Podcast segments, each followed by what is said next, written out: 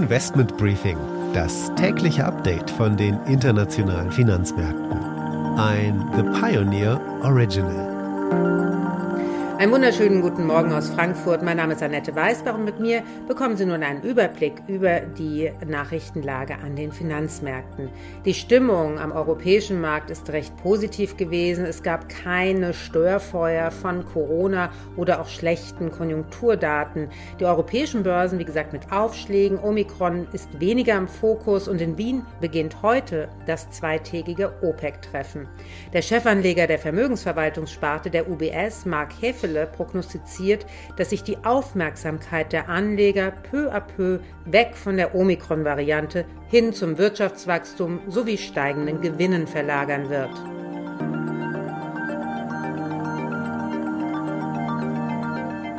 Und damit ein Blick auf die heutigen Themen. Wir schauen auf die Wirtschaftsprognose der OECD und gucken ganz explizit einmal auf die Lieferkettenprobleme. Dann das große Thema grüner Stahl anlässlich des ThyssenKrupp Capital Market Day mit einem Gespräch mit Akio Ito, Senior Partner bei Roland Berger. Meine Kollegin an der Wall Street in New York hat den Konjunkturbericht der US-Notenbank, das Beige Book, für uns und wir hören Jerome Powell. Die Aktie des Tages ist Borussia Dortmund. Heute ist die Aktionärsversammlung und natürlich ist der Ausblick wieder recht düster angesichts der Geisterspiele, die wohl wieder stattfinden werden.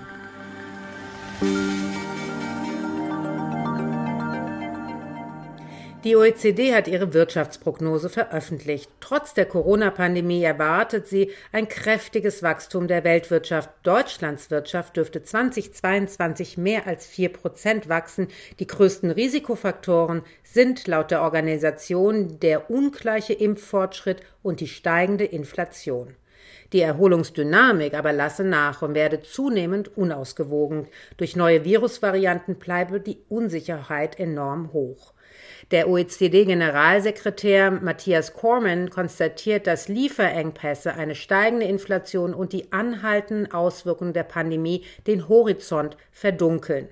Auch Jörg Kremer, der Chefvolkswirt der Commerzbank, spricht in einem Podcast über die Lieferkettenprobleme und wagt einen Blick voraus, wie unsere Weltwirtschaft nach Corona aussehen könnte. Wenn Corona vorbei ist, dann ist das Problem der instabilen Lieferketten nicht erledigt. Die Unternehmen werden ihre Lieferketten deshalb in den kommenden Jahren auch nach einem Abklingen von Corona tiefgreifend umbauen müssen. Mehr Zulieferer, mehr Lagerbestände, mehr lokaler Einkauf und ein einfaches Zurückholen der Produktion ins Heimatland, wie sich das viele Politiker wünschen, das ist nicht die wichtigste Strategie im Umgang mit diesem Problem.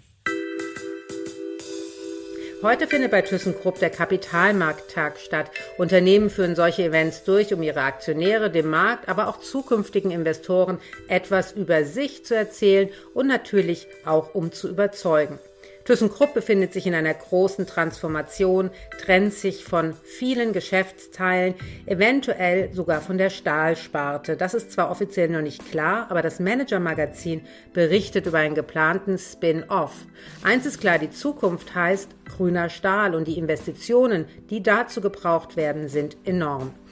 Dem Bericht zufolge will Martina Merz das neue Unternehmen, also den Spin-off der Stahlsparte, mit deutlich weniger Geld ausstatten als den Pensionslasten in Höhe von 3,5 Milliarden Euro. Das bedeutet allerdings auch, dass der Stahlkocher schon kurz nach der Abtrennung vor der ersten Kapitalerhöhung stehen könnte, um die immensen Investitionen für die Umstellung auf CO2-neutrale Produktionsweisen zu finanzieren.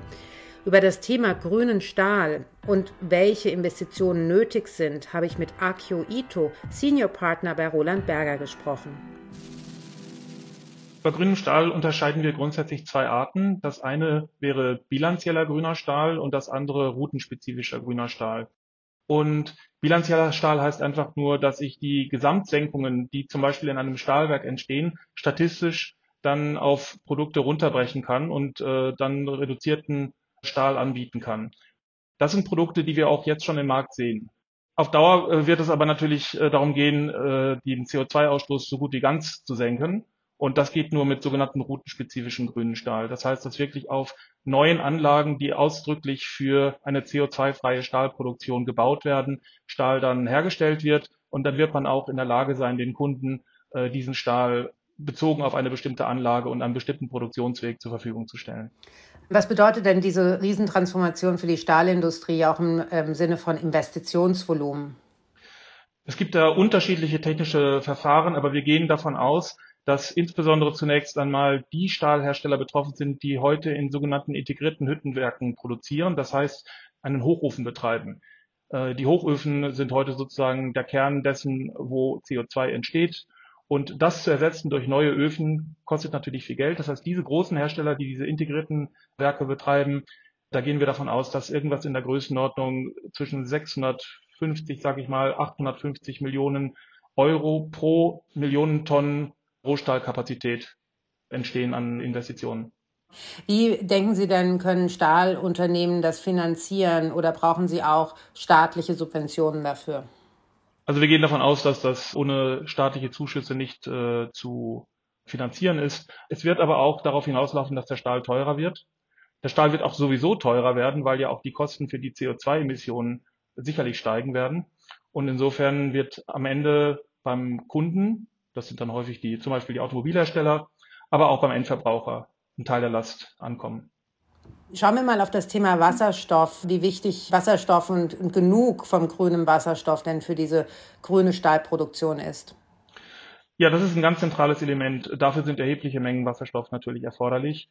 Die heute in Deutschland erzeugten Mengen an grünem Strom, wenn man die in einem Elektrolyseverfahren in Wasserstoff übersetzt, reichen nicht aus, bei weitem nicht aus, um die Stahlindustrie alleine zu versorgen. Und wenn Sie dann bedenken, dass viele andere Industrien auch auf die Versorgung mit Wasserstoff setzen im Rahmen der Dekarbonisierung, zeigt sich hier, dass massiv investiert werden muss, um den Bedarf zu decken. Und vermutlich auch Wasserstoff importiert werden muss. Was macht denn der Rest der Welt? Es reicht ja nicht aus, wenn Deutschland auf grünen Stahl umstellt, sondern wichtig für Klimaneutralität ist ja auch vor allem, was der Rest macht.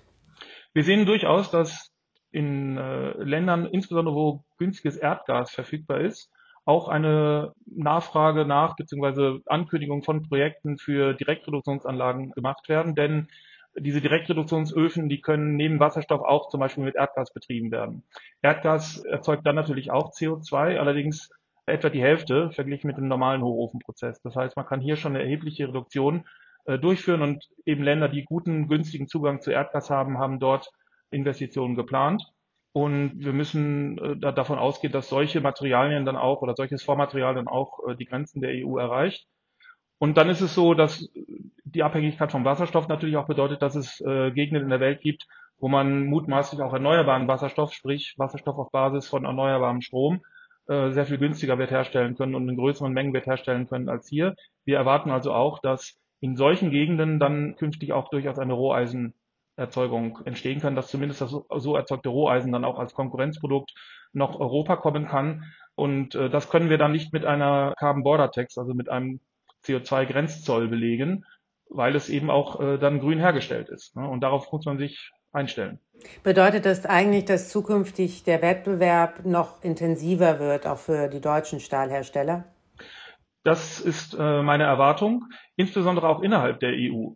Denn äh, wir haben auf der einen Seite, wenn Sie nach Schweden schauen, dort Hersteller, die ähm, Wasserstoffelektrolyse auf Basis von ähm, Wasserenergie äh, dort grün herstellen können. Wir haben die offene Diskussion in der EU, ob äh, Atomenergie als nachhaltig gilt oder nicht. Ähm, das heißt, wir werden also auch innerhalb der EU schon äh, Wettbewerbsnachteile bekommen und natürlich dann im größeren Stil auch von außerhalb der EU. Das war Akio Ito von Roland Berger mit seiner Einschätzung zu grünem Stahl und Wasserstoff. This is a five train. The next stop is Wall Street. Und damit nach New York an die Wall Street zu unserer Börsenreporterin Anne Schwedt. Anne, für euch im Mittelpunkt stand am Abend ja noch die Fed. Zum einen gab es das Beige Book, den Konjunkturbericht der US-Notenbank, aber es haben auch Fed-Chef Jerome Powell und Finanzministerin Janet Yellen turnusgemäß im Repräsentantenhaus sich den Fragen stellen müssen. Was war denn davon am relevantesten für die Finanzmärkte? Ja, Nette, da gab es eigentlich recht positive Aussagen. Die Notenbank ist mit der Entwicklung der Wirtschaft soweit echt zufrieden. Die sei zuletzt mäßig bis moderat gewachsen und der Ausblick ist insgesamt auch positiv, heißt in dem Beige Facebook. Fed-Chef Jerome Powell sagte, die US-Wirtschaft sei im Vergleich zu anderen Ländern am stärksten gewachsen und er sagte auch nochmal, dass die starke Inflation durch die Pandemie ausgelöst wurde. In terms of other economies, our recovery is the strongest. It's stronger than the others. In terms of the temporary nature of inflation, I would say that the inflation that we're seeing is still clearly connected to pandemic related factors. Die Fed macht für die Inflation unter anderem die weltweiten Lieferengpässe und den Mangel an Arbeitsplätzen verantwortlich. Viele Firmen seien gezwungen, mehr zu bezahlen, um offene Stellen zu besetzen. Dass die Notenbank mit ihren Finanzhilfen noch zusätzlich zur Inflation beigetragen hat, das kehrte Fed-Chef Jerome Powell etwas unter den Teppich. Wir haben ja also insgesamt eine Kombination aus zwar einer starken und wachsenden Wirtschaft, aber auch einer stark ansteigenden Inflation. Die Konsequenz, die die Fed jetzt überlegt, daraus zu ziehen, ist, ihre Corona-Hilfen schneller zurückzufahren als bisher angekündigt. Das hatte Paul ja schon am Vortag gesagt. Die Notenbank will darüber beraten, ihre Anleihekäufe schneller abzubauen und damit verbunden wohl auch schneller die Zinsen erhöhen. Obwohl die Märkte diese Nachricht am Dienstag nicht so gut aufgenommen hatten, sagte Paul gestern, dass er nicht erwarte, dass es durch diese Maßnahmen jetzt größere Störungen an den Finanzmärkten geben wird.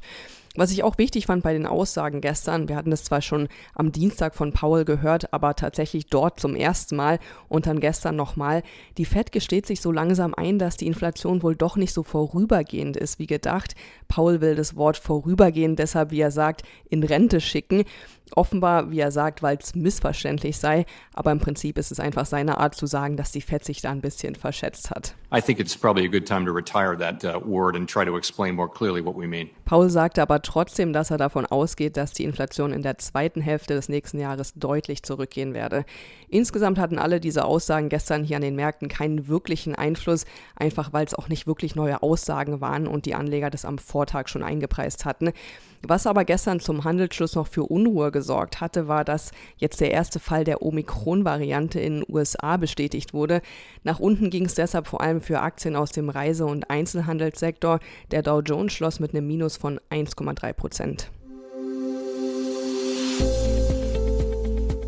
Die Aktie des Tages ist diesmal Borussia Dortmund. Heute ist dort Aktionärsversammlung. Der Fußball-Bundesligist hat allein im vergangenen Geschäftsjahr 2020-21 einen Verlust von über 70 Millionen Euro gehabt. Am Samstag wird dann das Topspiel gegen Bayern München gespielt. Die bisher verkauften fast 70.000 Tickets werden gerade zum Großteil wieder storniert. Natürlich wegen Corona. Und natürlich bedeutet das auch finanzielle Einbußen für den Verein. Die Aktie hat seit Jahresbeginn mehr als 20 Prozent an Wert verloren und handelt momentan nahe ihres Allzeittiefs. Das könnte natürlich auch ein Grund sein, warum Analysten dennoch recht positiv sind, denn es könnte ja auch wieder bergauf gehen ab dem Moment, wo die Pandemie einfach ein bisschen besser bekämpft werden kann. Zwei Analysten raten zum Kaufen und einer zum Halten. Investment Briefing das tägliche Update von den internationalen Finanzmärkten. Damit war es das für heute. Ich hoffe, Sie sind morgen wieder mit dabei. Dann schauen wir unter anderem auf die Allianz, die hat nämlich auch ihren Kapitalmarkttag und gucken auch noch weiter auf den Ölmarkt, denn dann dürften wir sicher wissen, was die OPEC in Wien entschieden hat. Wir nehmen natürlich gern Ihre Fragen und Vorschläge auf. Schicken Sie einfach eine E-Mail oder Sprachnachricht an finanzmarkt.mediapioneer.com. Damit wünsche ich Ihnen einen schönen Tag heute und bis morgen.